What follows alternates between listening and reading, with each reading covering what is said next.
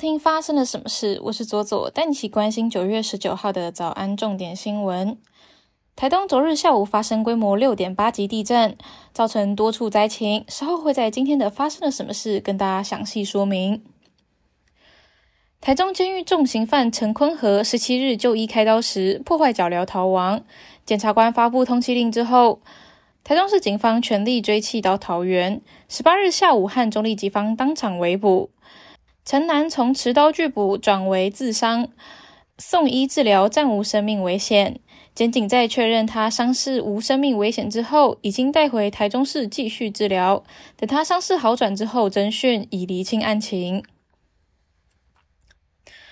目前在五十五频道的 TVBS 新闻台传出，台湾第三大有线电视 TBC 与大丰有线电视向 NCC 提出移频的申请。将原本的五十五号频道移至一百五十八台和一百四十九台，原本的五十五频道改由静电视新闻台补上空缺。对此，TVBS 发出声明表示，除了错愕，也对此罔顾民众收视权益的要求深表遗憾。TVBS 表示，日前已经拜访了 NCC，严正表达不同意此移频的要求。新北市林口区某国小刚上一年级的小朋友因适应不良。为了鼓励小孩勇敢上学，爸爸与孩子约定，只要乖乖上学，爸爸就会穿恐龙装、布偶装陪伴上下学三天。为了兑现承诺，这位爸爸第一天穿暴龙装，第二天穿喷火龙装，第三天变成小小兵陪伴孩子上下课。吸睛的造型引发网友热议。国际方面，路透社报道，前苏联成员国吉尔吉斯和塔吉克十四到十六日因为边界争议引发冲突，双方互控对方使用坦克车、追击炮、火箭炮和攻击型无人机攻击军事前哨基地和邻近设施。两天激战至少造成了五十四人死亡。南华早报报道，这几年中国展开了大练新行动。希望达成半导体自给自足的目标。光是二零二零年就有两万三千一百家半导体企业成立，二零二一年则有四万七千四百家半导体相关公司注册，创下纪录。不过，随着美国对中国半导体产业的禁令不断升级，加上中国的清零政策，中国半导体企业相继关门大吉。今年前八个月，中国境内高达三千四百七十家。名称或经营业务使用芯片的公司注销，超过二零二一年的三千四百二十家和二零二零年的一千三百九十七家，表明中国半导体自主化之路阻力重重。喜马拉雅山区国家尼泊尔近日因为豪雨爆发了土石流，多处的地区民宅被淹没。死伤人数持续攀升。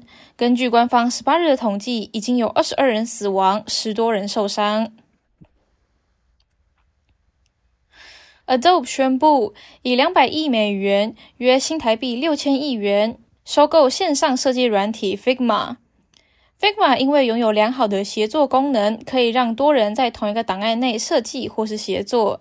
而受到许多人的喜爱。这一笔交易预计于二零二三年完成，但是仍然必须受到监管单位的批准以及许可。接下来，我们来聊聊今天的发生了什么事。今天要聊的是台东昨天下午发生的规模六点八的地震，造成很多地方都有灾情哦。灾害应变中心就表示哦，截至到晚上七点的时候，地震的灾害已经造成了一人死亡，八十三人受伤。灾情同整方面哦，在玉里市区的一间 Seven 楼房倒塌，受困的四人已经全数救出。春日国小也传出倒塌，花莲玉里的玉半水泥厂也倒塌，一名工人遭到压伤，伤重不治。在桃园市的巴德国民运动中心五楼的球场天花板坍塌，有一人受伤。在桥梁的部分呢，高寮大桥断裂，有三人跌落，目前都已经获救。伦天大桥受损，玉里大桥就传出了人车受困的消息。在交通的部分，东里的火车站雨棚掉落，台铁的四二零车次出轨，旅客已经离开了车厢。赤山科的产业道路中断，约有四百到六百名的游客受困在山上。灾害应变中心就表示，未来一周不排除仍然会有规模五以上的余震发生，这样的地区必须提防可能的余震灾害，并且要严防地震导致的土石松动还有落石的发生。根据行政院的行政总处的资讯哦，台东县的关山镇、鹿野乡、池上、海端，还有延平乡，以及花莲的玉里、富里、卓溪。都停止了上班上课。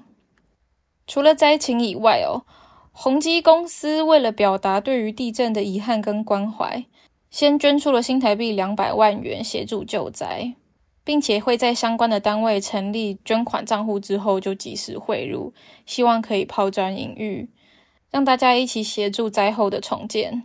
而其中刚刚有提到的桃园市的巴德国民运动中心的灾情是五楼的大片天花板掉落。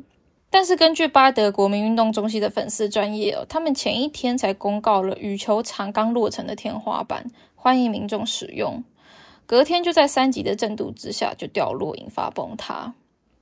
根据重规科的科长廖伟明指出哦，运动中心的建筑结构没有问题，初步的研判是装着消音板的轻钢架不稳所导致的，会尽快的修缮完毕。这个就引发我的好奇了。为什么会发生这种事情呢？究竟这个工程的单位是哪一家公司呢？所以我就进行了初步的调查。根据政府的电子采购网，桃园公务局的北景云计划中包含了巴德的国民运动中心，还有大南消防分队以及市民活动中心暨公托日照中心。这整个北景云计划就编列了十亿的预算，并且由瑞筑营造有限公司包下了其中九亿。那后来整个计划又追加了两亿，是共计十二亿的预算去盖这些东西。我们来看看瑞筑营造的过往记录哦。这间公司得过六次的行政院主办的公共工程金质奖，承包的公共工程遍布了全台，包含了台中花博、台北流行音乐中心、台电新建工程，还有新板桥车站转运站等等。乍看之下，它是一个光鲜亮丽的国家级的优良厂商，但是它在二零一八年却被周刊爆出遭到检举偷工减料，发生过公安意外，工程也曾经延单，而且不按图施工，以及禁用违法的移工等等。这间公司也是违反治安法的累犯哦，光是二零一四到二零一八年就有六十三笔的采罚记录。先前瑞筑营造在乘坐台北市的明伦公宅以及兴隆公宅的时候，就已经被爆出了多项丑闻。不过，由于巴德国民运动中心是二零二一年十月就正式营运的，地震前一天才刚做好的是新的装潢，这个工程是不是仍然由瑞筑营造负责，还有待厘清。桃园议会的多个议员已经要求郑文灿公开承包商。我也会在消息确认之后，再进行更详细的调查整理。以上就是今天的发生了什么事。我是左左，我们明天见。